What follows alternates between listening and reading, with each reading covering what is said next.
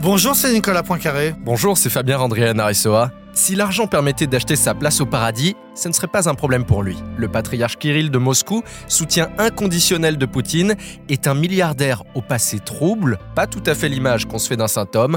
On vous explique.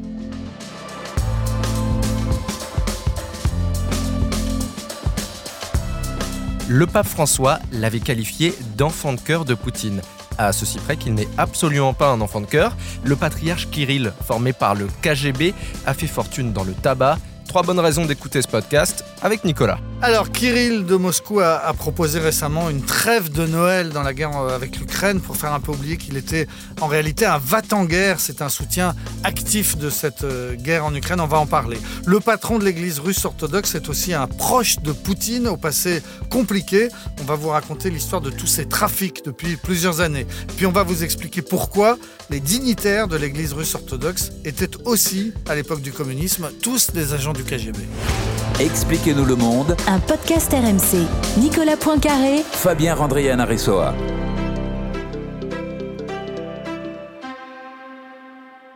Le patriarche Kirill, qui est le chef de l'église russe orthodoxe, c'est pas exactement l'image qu'on se fait d'un homme d'église, puisqu'il est, au cours de ce conflit ukrainien, très très va en guerre. Oui, il avait pris des positions euh, très claires euh, pour ce qu'on appelle là-bas l'opération spéciale, c'est-à-dire l'envahissement de l'Ukraine par euh, l'armée russe, parce que il considère que l'Ukraine fait partie de la Russie. Historiquement, pour lui, Kiev et Moscou sont les grandes capitales de ce qu'on pourrait appeler l'Empire russe. Dès le 27 février, donc trois jours seulement après le début de la guerre, dans une homélie, il avait qualifié de force du ceux qui luttent contre l'unité des deux pays, c'est-à-dire les, les Ukrainiens. Fin septembre, dans un sermon, il avait assuré que les personnes qui sont tuées en remplissant leur devoir militaire, eh bien, accomplissaient un sacrifice qui lave de tous les péchés. C'est donc voilà, c'est un religieux qui soutient cette guerre et qui, au-delà, soutient euh, Poutine activement, hein, très activement. Il avait estimé que l'élection euh, de Poutine à la présidence était un miracle divin.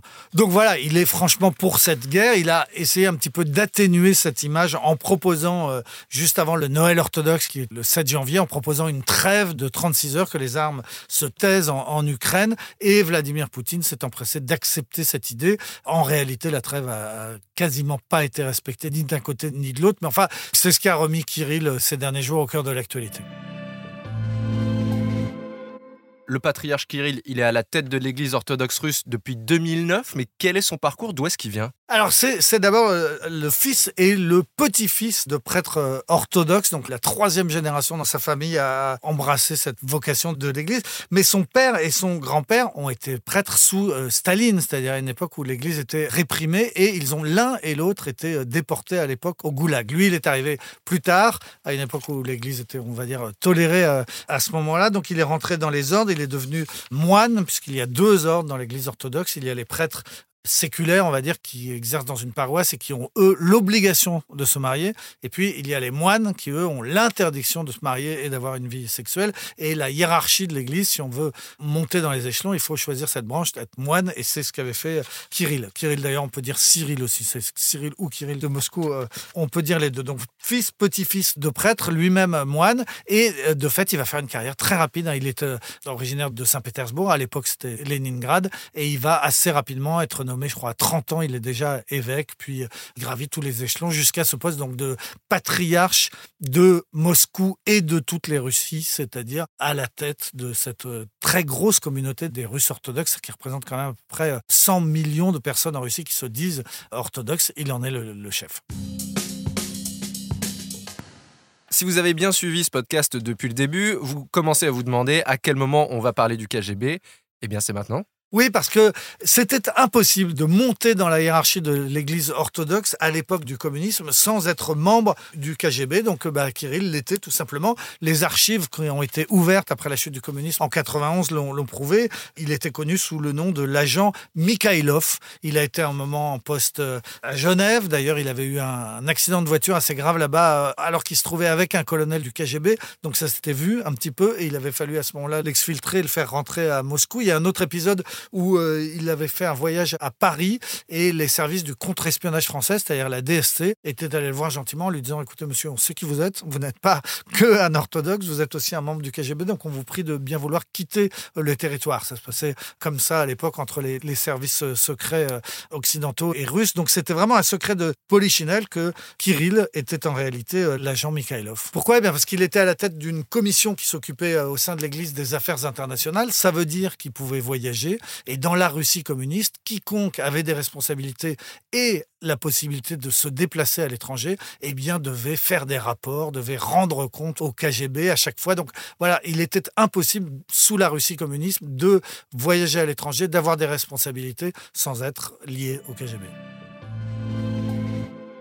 le patriarche Kirill, à l'époque pas encore patriarche, mais il va travailler au sein du KGB jusqu'à la chute du communisme et donc la chute du mur de Berlin. Voilà, euh, un petit peu après, donc en 91, donc le, communisme s'effondre en Russie et Kirill, à ce moment-là, va assister à la renaissance du monde orthodoxe, hein, donc qui, était bridé sous les communistes. Les églises avaient été nationalisées, parfois même détruites euh, ou transformées en centres culturels ou centres administratifs. Enfin bref, quand Yeltsin arrive au pouvoir en, 91, il réveille la chrétienté euh, russe. D'ailleurs, il fait reconstruire aussitôt la principale cathédrale de Moscou, qui s'appelle la cathédrale du Christ Sauveur, qui avait été rasée par Staline en 1931 et que Yeltsin, dans les années 90, fait reconstruire à l'identique et c'est aujourd'hui dans cette cathédrale qu'il prêche. Mais qu'est-ce qui se passe en 91 C'est aussi le début des années mafia, des années Far West, des années où tout le monde s'enrichit dans l'entourage de tous les oligarques, tous ceux qui ont un petit peu de pouvoir s'enrichissent, y compris les religieux. C'est ça qui est pas très connu, c'est que bah, l'Église orthodoxe aussi,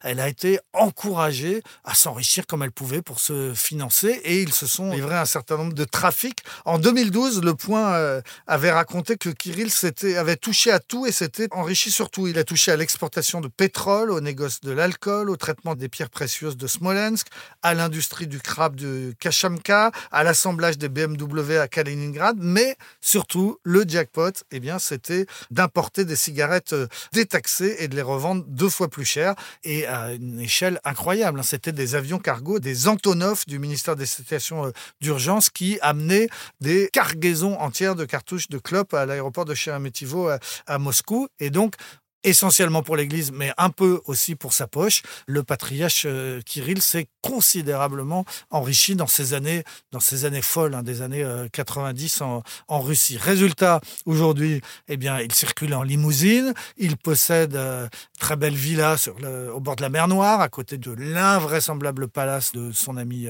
Poutine. Il a un chalet en Suisse, il a un très bel appartement sur la Moskva. On estime sa fortune à près de 1 milliard de dollars, ce qui fait un petit peu mauvais genre pour un religieux. Alors un jour, il a été pris en, photo, une photo officielle où il posait dans un, monastère et au poignet, il avait une très belle montre. Alors ça faisait, ça faisait pas terrible, donc on, a euh, photoshopé pour effacer la montre. Sauf que ceux qui l'ont fait ont oublié d'effacer le reflet de la montre qui était posé sur la table et qui était brillante. Donc il n'y avait plus la montre, mais il y avait encore le reflet et les spécialistes ont regardé de près. C'était une Breguet, une montre quand même à, à 30 000 euros.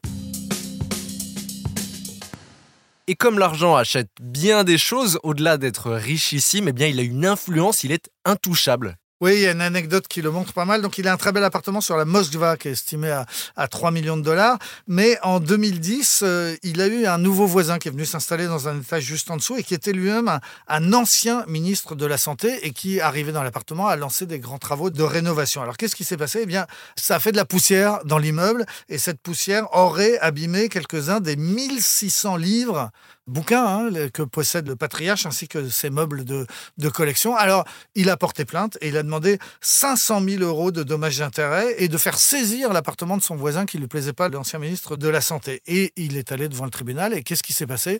Il demandait 500 000 euros. et eh bien, là, on a obtenu 700 000 euros de dommages et intérêts pour les travaux gênants de son voisin d'en dessous. Alors ça veut dire quoi? Soit que ces livres étaient vraiment, très abîmés par la poussière, soit plus vraisemblablement euh, ben, qu'il y a des juges qui ont pensé que entre le patriarche et un ministre du gouvernement, c'est le patriarche qui a le plus euh, d'influence et de pouvoir, et c'est à lui qu'on a donné raison.